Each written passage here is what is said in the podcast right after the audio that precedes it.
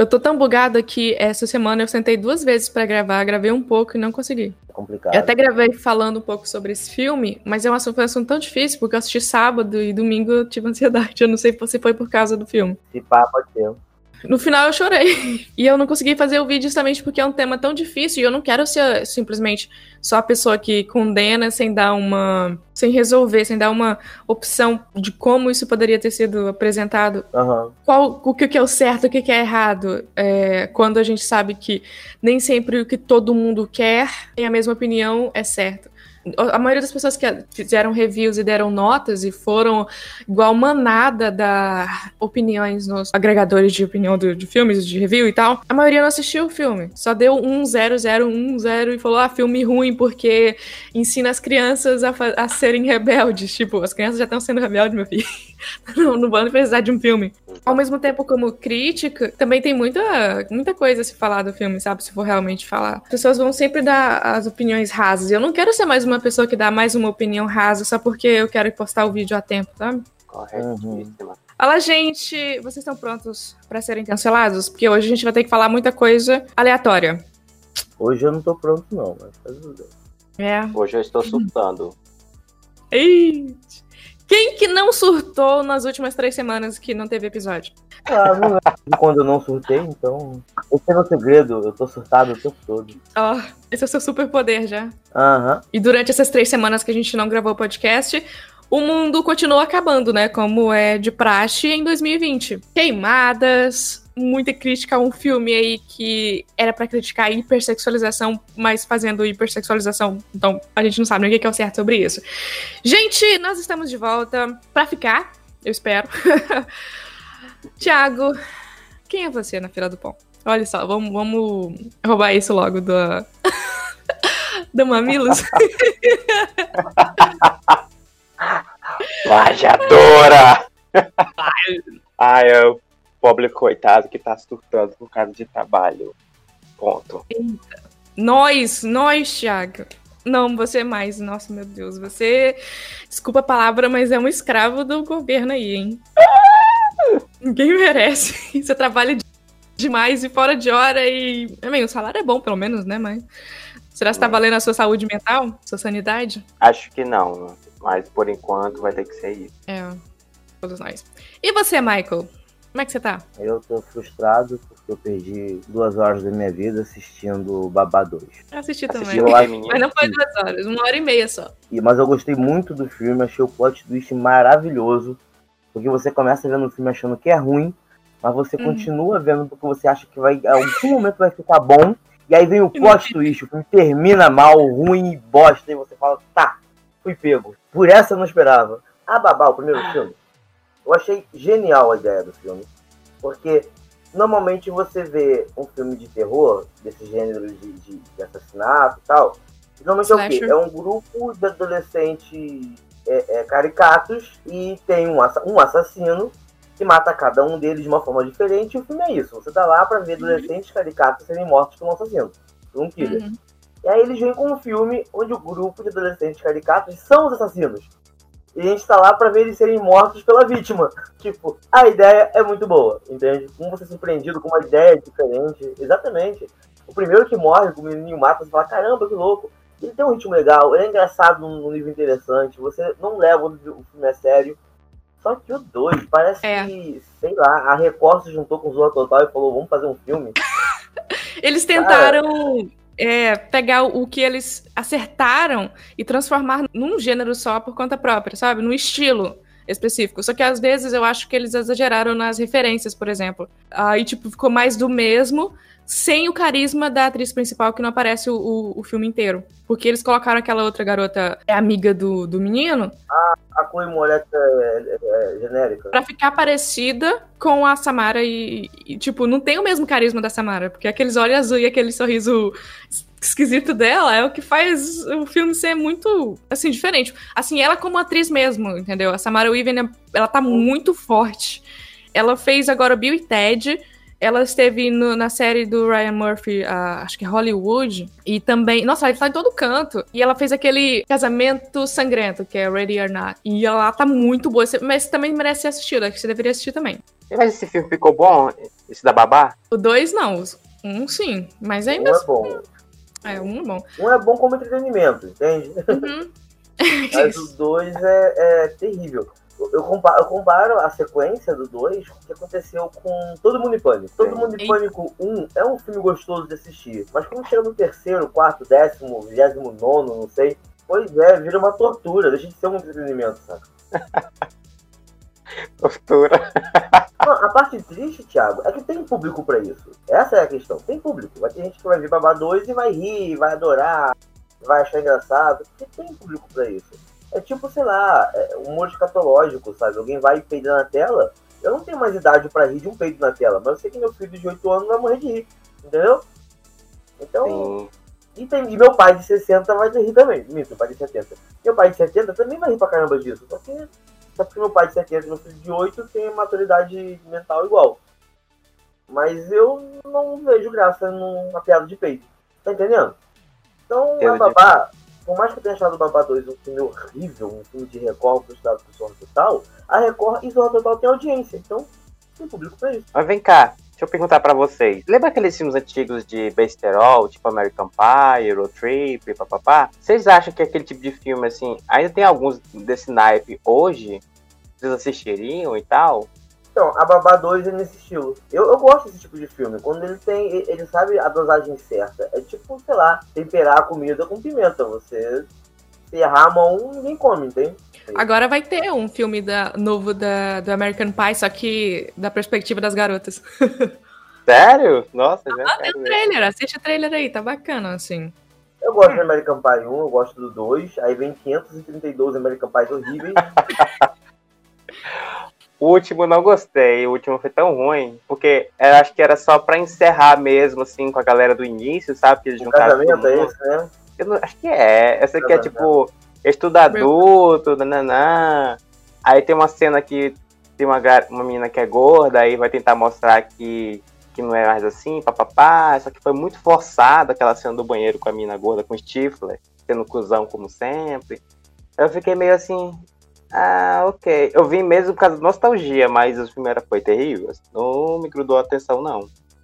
Eu tava assistindo assim, ah. tipo, esperando, bora, acaba, meu filho, acaba. Eu acho que o, o apelo do American Pie era a sexualização, né?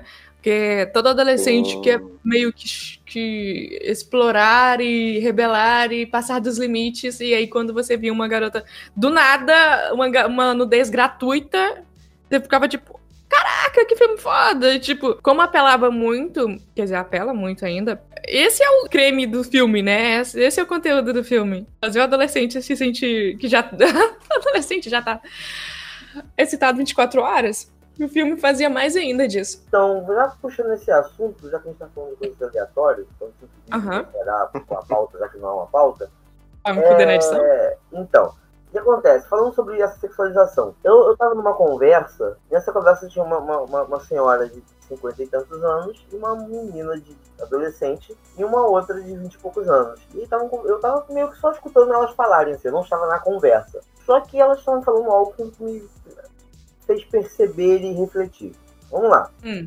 Que era justamente liberdade que elas possuem de, sei lá, não usar sutiã, beleza? Aí a, a, a mais velha estava dizendo como isso era impossível na, na, adolescência dela, como qualquer parte do corpo dela que era exposto é, é, é já virava um rebuliço na escola, ou era motivo de zoação, os meninos não ficavam muito em cima, algo do tipo. E aí veio a descrição do, do, do, da outra que tem quase 30, falando de como também sofria problemas, às vezes não estavam com sutiã, os meninos ficavam zoando o farol aceso, por causa do mamilo é, E a menina mais nova, que devia ter uns 13, 14 anos, meio que, tá, isso meio que não acontece comigo. Eu percebi que, na, no, eu, de cá, percebi que meio que foi, não que isso não exista, mas isso foi amenizando, entende? E como elas estavam falando um pouco antes disso sobre como a Globo fica exibindo mulheres nuas ou propaganda de cerveja, a exibição o tempo todo da nudez feminina, ela não meio que ajudou, talvez, eu tô pensando, só jogando no ar, a normalizar a visão do corpo nu feminino a ponto dos jovens de hoje não estarem tão, ah, meu Deus, um mamilo, entende? Porque ele vê o mamilo a hora que ele quiser na internet ou na TV. E aí eu tô fazendo essa pergunta pra você, Enio. Você me diz sobre isso? Tipo, ficar expondo isso 24 horas para gerações não meio que ajuda as mulheres a estarem mais confortáveis com sua própria nudez? Hum, na não. sociedade? não. Corpo que é mostrado é o corpo perfeito, é o corpo, corpo inalcançável. Então, quanto mais é, isso é mostrado, acontece o oposto. Quanto mais você se sente inadequado, qual padrão você tem que seguir, entendeu? Não acho que isso seja positivo, não. Agora, se você está falando sobre a liberdade sexual e uh, o fato de, de, de, mostrar tanto, tem um vídeo da, da Rita que, que explica sobre isso, que fala sobre isso, sobre como a revolução feminista e os direitos que a gente conquistou, na verdade, é como se eles, se eles fossem feitos e permitidos pra, porque os homens também querem usufruir dessas coisas. Tipo, a liberdade das mulheres permitiu que algumas mulheres pudessem, aliás, sempre puderam, né, vender os corpos. Então, é como se o, o homem pudesse agora e tivesse também mais liberdade para ter outras mulheres. Ah, eu tô me confundindo todinho. Não, eu entendi, entendi, entendi, entendi, entendi. entendi. Eu... Tipo, a gente acha que foi uma grande vitória, mas na verdade foi só permitido pelo poder atual. Então, quando eu fiz a pergunta, eu não tava falando sobre o fato de como vocês aceitam o corpo de vocês perante o espelho. Mas é disso, uhum. de é, é, se uma menina hoje, hoje, digamos hoje, 19 de 9 de 2020, bota um short curto, ela uhum. consegue é, é, é, andar por entre pessoas com maior liberdade do que uma menina colocaria um short curto há 30 anos atrás e andasse pelo grupo de pessoas. Tá entendendo o que eu tô falando? Porque antes era puta que pariu uma coxa de fora. E hoje em dia, ah tá, uma coxa. Entendeu? Mas isso eu acho que depende da sociedade. Depende, é, da nossa bolha do Rio de Janeiro, é assim, todo mundo tá com short curto, é, é, é moda short jeans curto que só fica no nível da bunda mesmo. Porque aqui é quente pra caralho. só que aí a gente tem, assim, como eu vim, gente, eu vim de Goiás, eu, eu via uma coisa e aqui no Rio eu vejo outra coisa, em outro país a gente vai ver outra coisa. Uhum. Então tem, acho que, de vários níveis. Aqui a gente pode, aqui é tranquilo. E falando já de hipersexualização, as meninas de 13 anos já estão vestindo, se vestindo dessa maneira. Enquanto isso, a gente está sendo, não sei se hipócrita, ao julgar a, a, um filme sobre hipersexualização, que é onde a gente vai chegar. Eu acho meu assunto muito bugado, porque esse lance de moral, ele, né, né, porque é muita visão de. É muita, uma visão de cavalo que tem aquele negócio na frente do olho, porque você fica com essa ah, criança sexualizada, não, não, eu não, gente, eu não tô defendendo aqui o Curtis, não, tá? O, essas lindinhas. Mas isso já é uma realidade, assim, há muito tempo no Brasil, de ver crianças rebolando por aí, se exibindo. Eu não, não, não aprovo isso, mas isso é, choca, mas não é algo novo. É que nem o, o que aconteceu com o George Floyd, sabe? Choca, mas isso não é algo novo. Todo dia tá acontecendo. Todo santo dia. Talvez por sair um filme, tipo, gringo, no Netflix, então tem uma outra visão uma outra perspectiva sobre esse tipo de coisa. Porque quando é essas mesmas meninas dançando, sei lá, uh, no Rio de Janeiro, no baile funk, não tem ninguém de ONG nenhuma, de Twitter nenhum, falar, olha aqui, ó, papapá, vamos cancelar, papapá, não. É a mesma hipocrisia do aborto, né? Ah, eu sou a favor da vida, mas depois que nascer, aí vocês se viram. Não pode abortar, mas se vira depois que nascer. Nós estamos falando de um filme chamado Lindinhas, que causou muita controvérsia na internet nas últimas duas semanas. O filme foi dirigido por Maimona Decoré, eu não sei falar francês, é uma diretora senegalesa que viveu na França e que cuja história é muito parecida com a garota do filme, a protagonista do filme, a Amy. O filme conta a história de uma garota de 11 anos que. Eu vou, olha, eu vou falar spoiler porque vocês não vão assistir, ninguém vai assistir esse filme mesmo. Acabei de colocar no Netflix pra ver. Ih! Detalhe, eu, eu, eu, pesquisei o nome do filme no Google e apareceu duas matérias, um do Estadão e uma da Folha, e eu quero ler para vocês. O Estadão ah. diz: polêmico filme da Netflix, Lindinhas, é apelativo ou irresponsável? Do lado você tem a Folha. Lindinhas é um filme sutil sobre a forma de como adultos atraiçoam crianças. Atraiçoam. Trair a confiança de, cometer traição, trair, cometer infidelidade, trair, enganar. Acho que a gente fica com trair a confiança. Então, enquanto um, enquanto o Estadão já chega dizendo polêmico filme da Netflix, Lindinhas, é apelativo ou irresponsável? A Folha diz, um filme sutil sobre a forma como adultos atroiçam crianças. Então é aquilo que eu falei. Tem uma galera que só viu, tipo, as imagens, ou viu o filme e achou que tava só.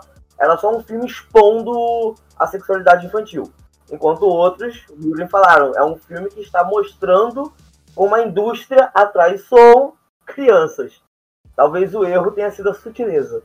Eu tô, eu tô até procurando mais sobre esse filme, porque eu tinha visto o trailer, mas há muito tempo, eu vi falar esse negócio no Twitter, mas eu nem, eu nem fui atrás.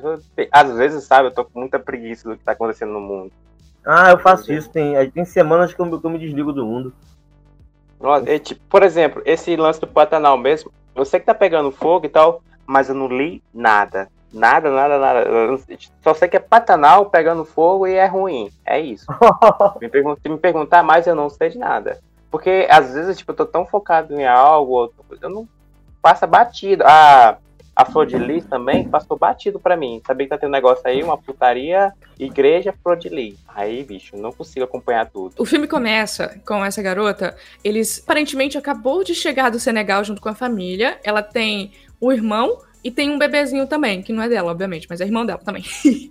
e ela, como uma garota muçulmana, ela precisa desde cedo, literalmente, assumir o papel de uma mulher. Assumir o papel de uma mulher adulta, que é cuidar do irmão, cuidar dos dois irmãos. Ela tem que assumir essa, essa responsabilidade. E, assim, quando você chega no final do filme, a mensagem que ela passa é: tudo bem, você pode ser só uma criança agora. Só isso que você precisa ser. Durante todo o filme, ela meio que se perde nessa mensagem. Porque essa menina vai se rebelando de uma forma que a última coisa que ela poderia fazer ali era matar um dos seus colegas. Porque ela tava quase virando o, o um personagem de laranja mecânica. Literalmente, uhum. ela empurra uma garota no, no rio igual. igual no filme de Laranja Mecânica. É esperado ver um filme assim, cheio de falhas, e ao mesmo tempo que surpreende e choca. É, esse parece ser, na verdade, até a fórmula dos filmes que vão para festivais, que vai para Sundance, que vai para Cannes. Ah, tem que chocar, tem que ter uma mensagem, tem que ser político, tem que. Ah, se bem que tem um filme que mostra. Um filme agora que tá rolando nos festivais, de uma mulher que decide viver numa, uh, numa van. Aí você fica vendo numa cena contínua a mulher, tipo, ah, não, agora ela vai cagar num, num balde. Então, é tipo, ser diferente, tem que ser diferente.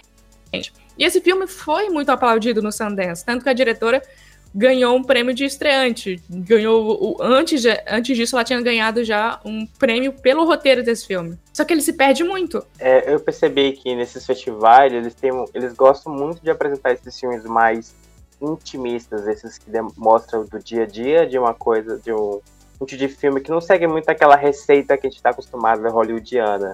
Só que às vezes uhum. só que são tipo filmes cult que eu não, não tenho muita paciência para assistir uma vez ou outra, quando tem uma temática interessante, eu vou procurar o torrentão da vida, assim, sabe?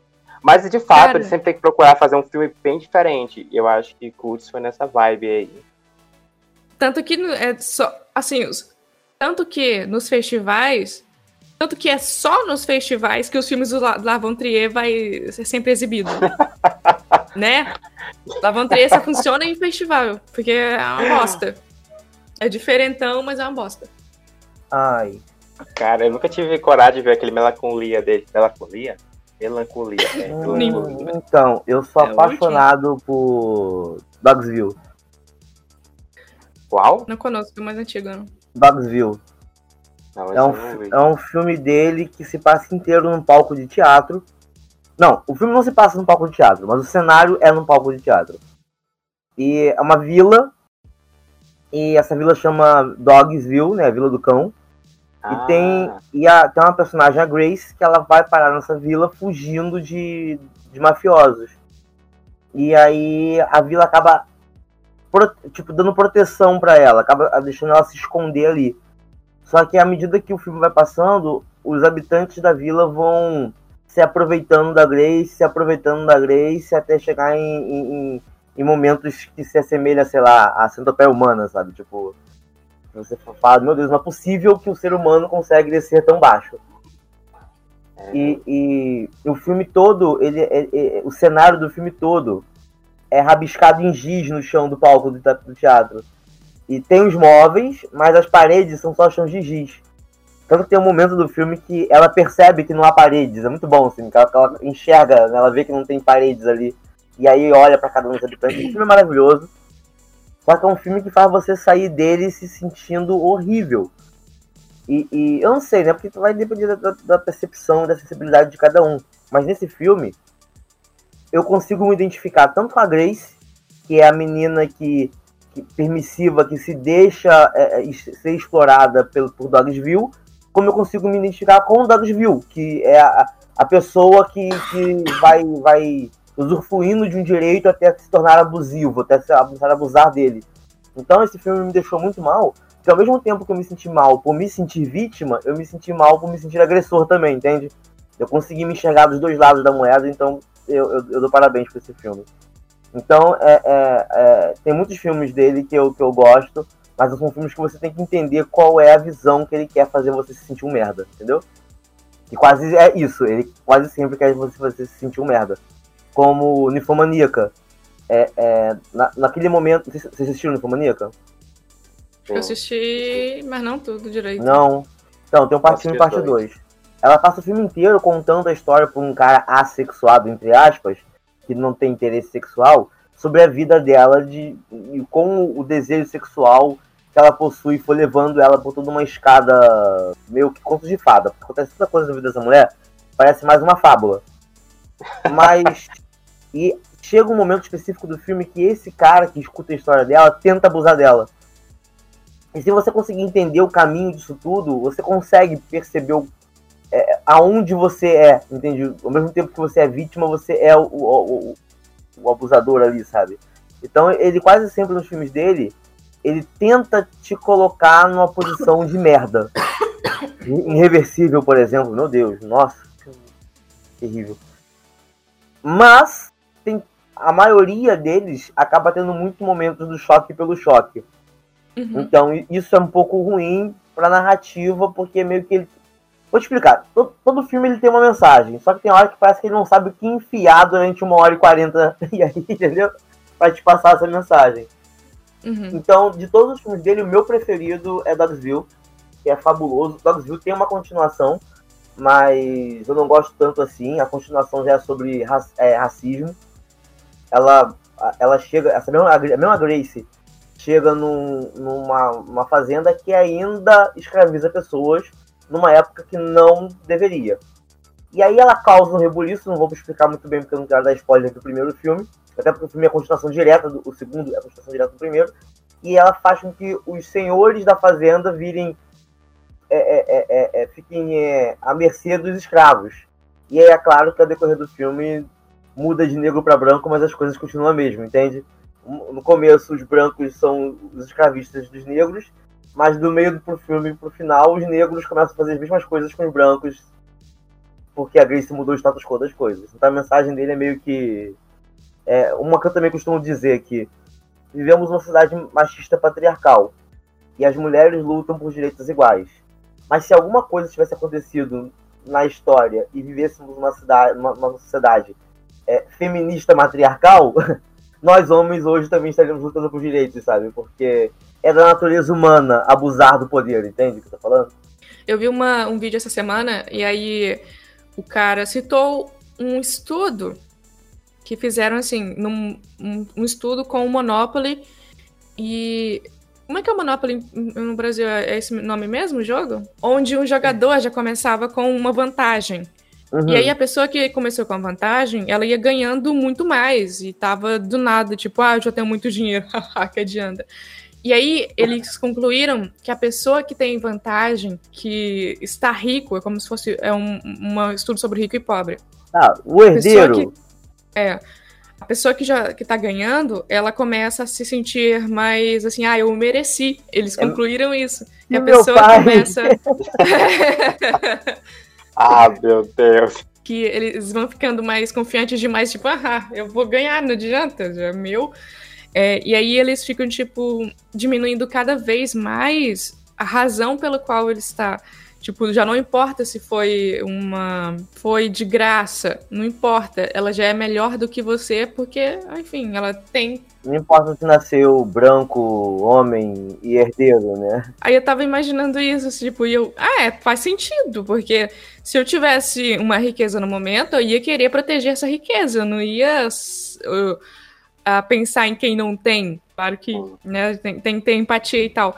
Mas o que você faria automaticamente? Tentar proteger essa riqueza e tentar provar que você é o mais merecedor possível, porque senão você é um impostor. E você não quer ser um impostor, porque é um valor muito grande. E ter esse valor te dá, né, muita vantagem na sociedade. Você vai querer perder essa vantagem? Não vai. Ah, sei lá, eu acho que eu tenho um pensamento muito brasileiro nisso. Se você pode ter uma vantagem, agarrar essa vantagem, não importa ah, o ponto de vista moral dela. Isso foi muito errado. ah, mas é, tipo, ninguém quer descer é? alguns degraus, né? Uhum. Não só pela quantidade de, seja lá qual for o dinheiro, mas de orgulho. Ninguém se converte a querer e pra ser, sei lá, se equiparar os demais. Tem um, um, uma música do Camora, Inferno, que tem uma letra que fala mais ou menos sobre isso, que diz o seguinte: Nem sabe no que você acredita, vê se escolhe. Você quer ver todo mundo bem ou quer ser rico? É meio que isso, sabe? Como ele falou, tá, uhum. tá, uma vez que eu, esteja, que eu estou rico, eu não vou me preocupar em me manter rico, tá entendendo? Nem que eu tenha que convencer os outros que eu sou rico porque eu mereço. Todo mundo quer sentir que mereceu, né? Que uhum. chegar no topo e dizer, não, essa foi a minha história e eu venci. Mas não é sempre assim, porque claramente, se você parar para pensar, você teve vantagens que outras pessoas não tiveram. Agora, até que ponto você vai assumir a responsabilidade de que você teve essa vantagem? É, é a questão da consciência de classe, né? Assim, ter, ter consciência de que socialmente não é justo. Mas fazer o quê? O mundo não é justo? E aí? Você fica insensível ao fato ou você tenta ser o mais justo possível? Mas aí você vai abrir a mão da sua a vantagem? Essa questão, uhum. acho que poderia passar pela cabeça do rico. é por isso que às vezes eu ainda tenho um pouquinho, assim, sabe, umas graminhas de empatia com a galera que. Por exemplo, eu conheci algumas pessoas que nunca andaram de ônibus na vida. Então, ela, ela é muito muito desconexo da, da realidade, que é a minha realidade, entendeu? Então como eu não defender? tenho como.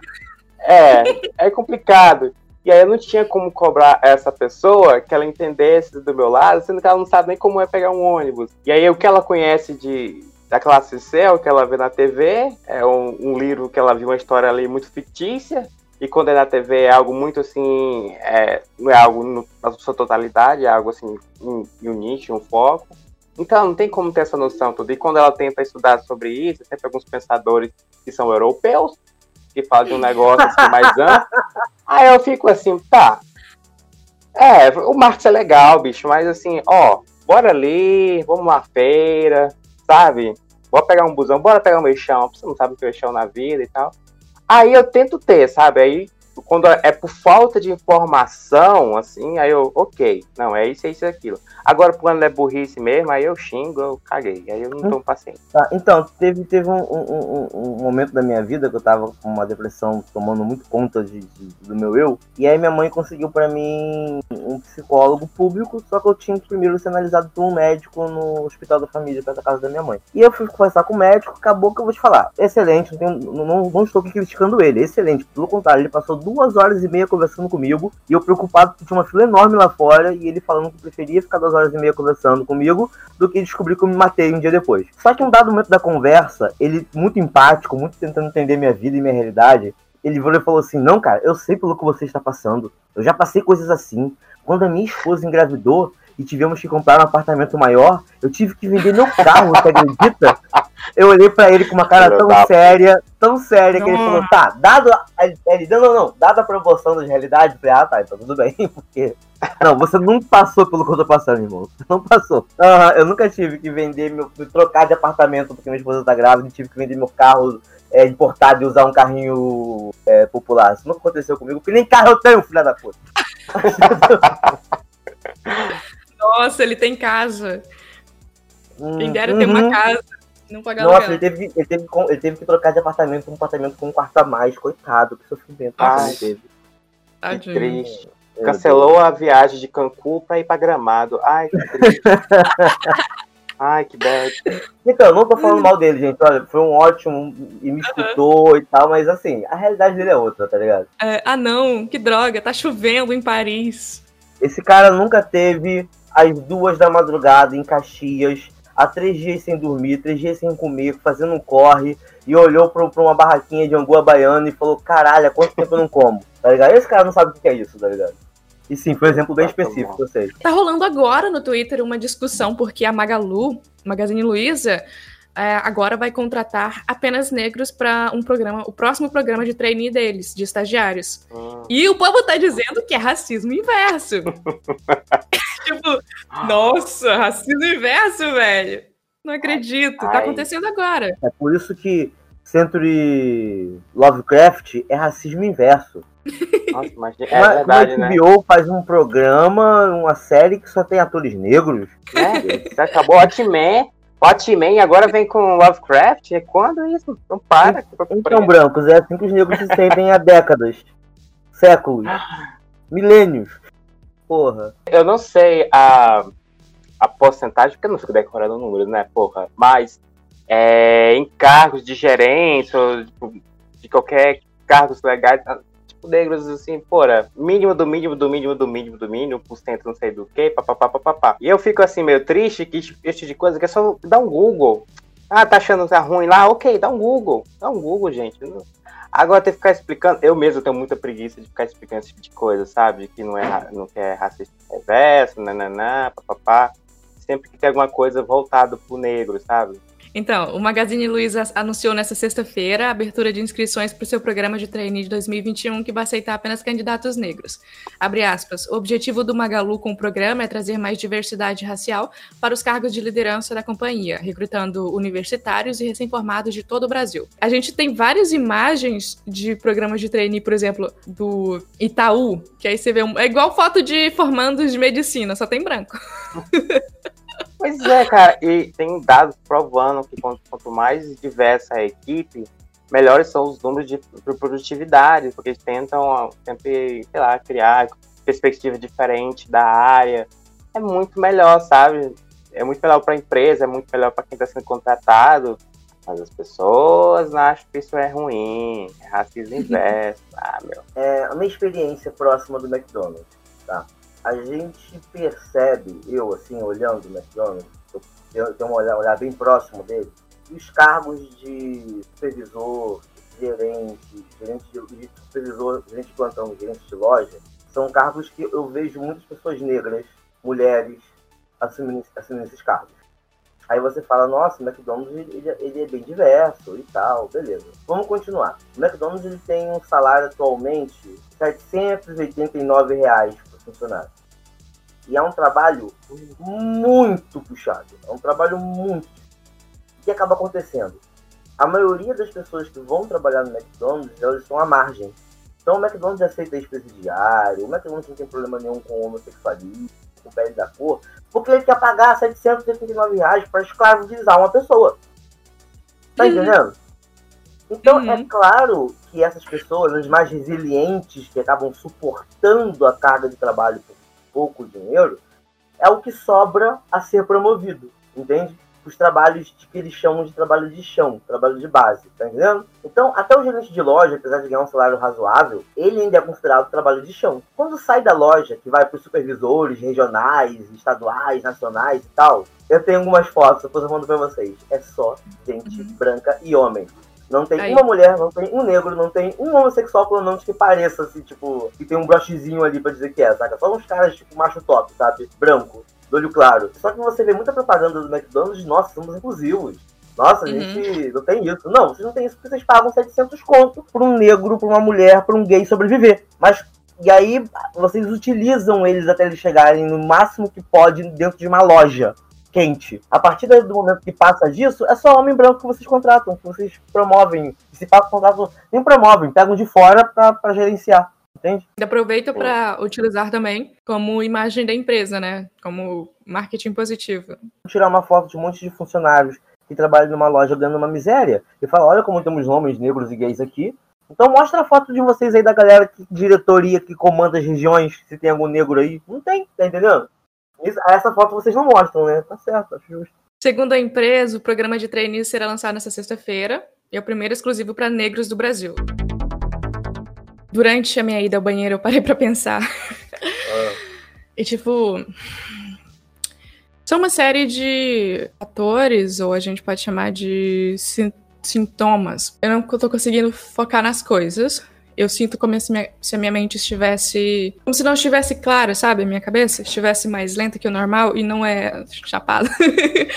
normal mesmo. Eu não tô vendo com clareza as coisas, as ideias, a, os meus posicionamentos. Eu não tô certa das coisas. Parece ter ligação com um outro sintoma eu tô me sentindo muito inchada, eu tô me sentindo, abre aspas, gorda, porque eu sei que não é real, mas na minha cabeça parece ser real. Eu não estou no momento 100% que eu sei que eu não sou eu nesse momento, mas dá para notar esses sintomas, então, e eu como eu não tô conseguindo produzir também, tem tudo a ver com isso, porque eu não, eu não é como se chegasse num momento, tipo, eu tenho que repensar tudo de novo, quem sou eu de novo, porque parece que eu não tô fazendo certo, tem alguma coisa errada. E é como se eu não conseguisse notar qualquer coisa que, é, que tá errada. E aí eu continuo nesse ciclo de não conseguir focar na, no que eu queria estar tá fazendo, entendeu? Não sei se é TPM, não sei se é a deprê chegando. Eu sempre tenho, a gente tá sempre num nível, né?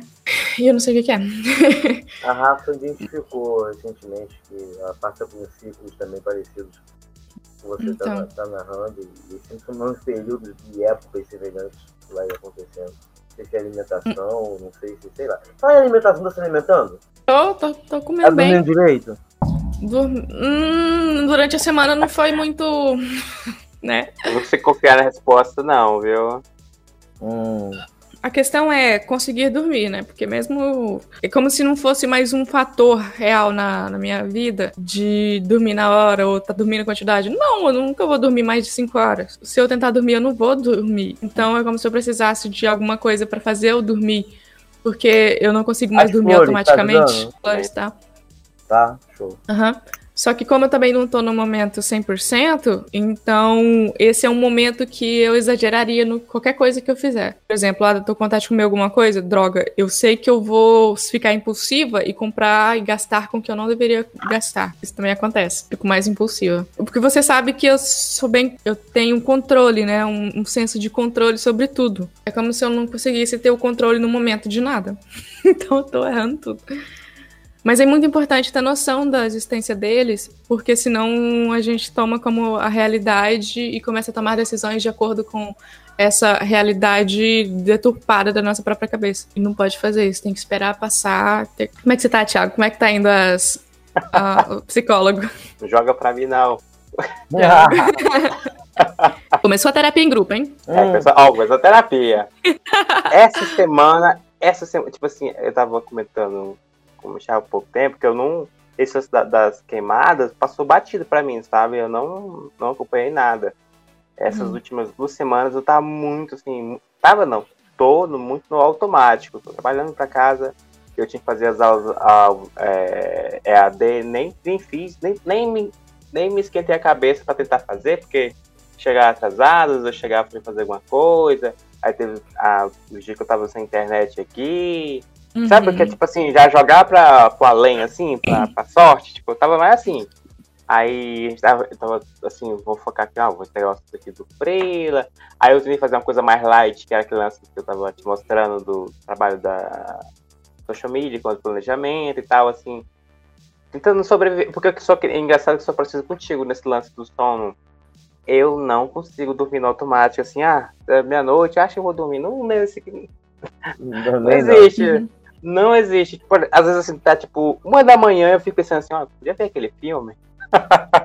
uma da Droga, manhã. Droga, é verdade, sei. Uma da manhã. Eu não. A galera podia estar, podia assim, ah, vai dormir, tá? Né? Eu acho que pensando em fazer um lanche pra assistir um tal filme que eu ainda nem baixei. Nem baixei o filme, mas eu vi que ia pra torrente. E aí, tipo assim, antes, às vezes eu tentava fazer alguma coisa pra trabalhar alguma né? Mas geralmente eu tô tentando fazer isso pra para cortar meu cérebro de, de, de, ficar até tarde fazendo qualquer outro trabalho. Então, assim, às vezes eu, eu não quero, tipo assim, terminar todas as minhas tarefas diárias, comer e depois dormir, porque quando eu é como se o dia continuasse, que é tipo, eu faço tudinho, apago e acordo, tenho que trabalhar, entendeu? Aí eu fico fazendo uma coisa que me maltrata, que é como se fosse uma, uma, espécie de droga, Eu terminei minhas tarefas que eu teria que teria que ter feito no dia, eu vou lá assistir algum filme, eu vou jogar um negocinho no celular, papapá, mesmo que seja bem tarde, que eu não deveria estar gastando esse tempo com isso, mas eu deveria, o ideal seria dormir, mas eu não consigo, negócio aqui não sei porquê, mas eu não, ah, eu posso deitar ali, mas vou ficar tipo assim. A gente não se desliga, né? É, eu fico pensando um monte de coisa, assim, ó, eu ia fazendo isso aqui, e depois agora, não, não, não. Os problemas mentais do jovem.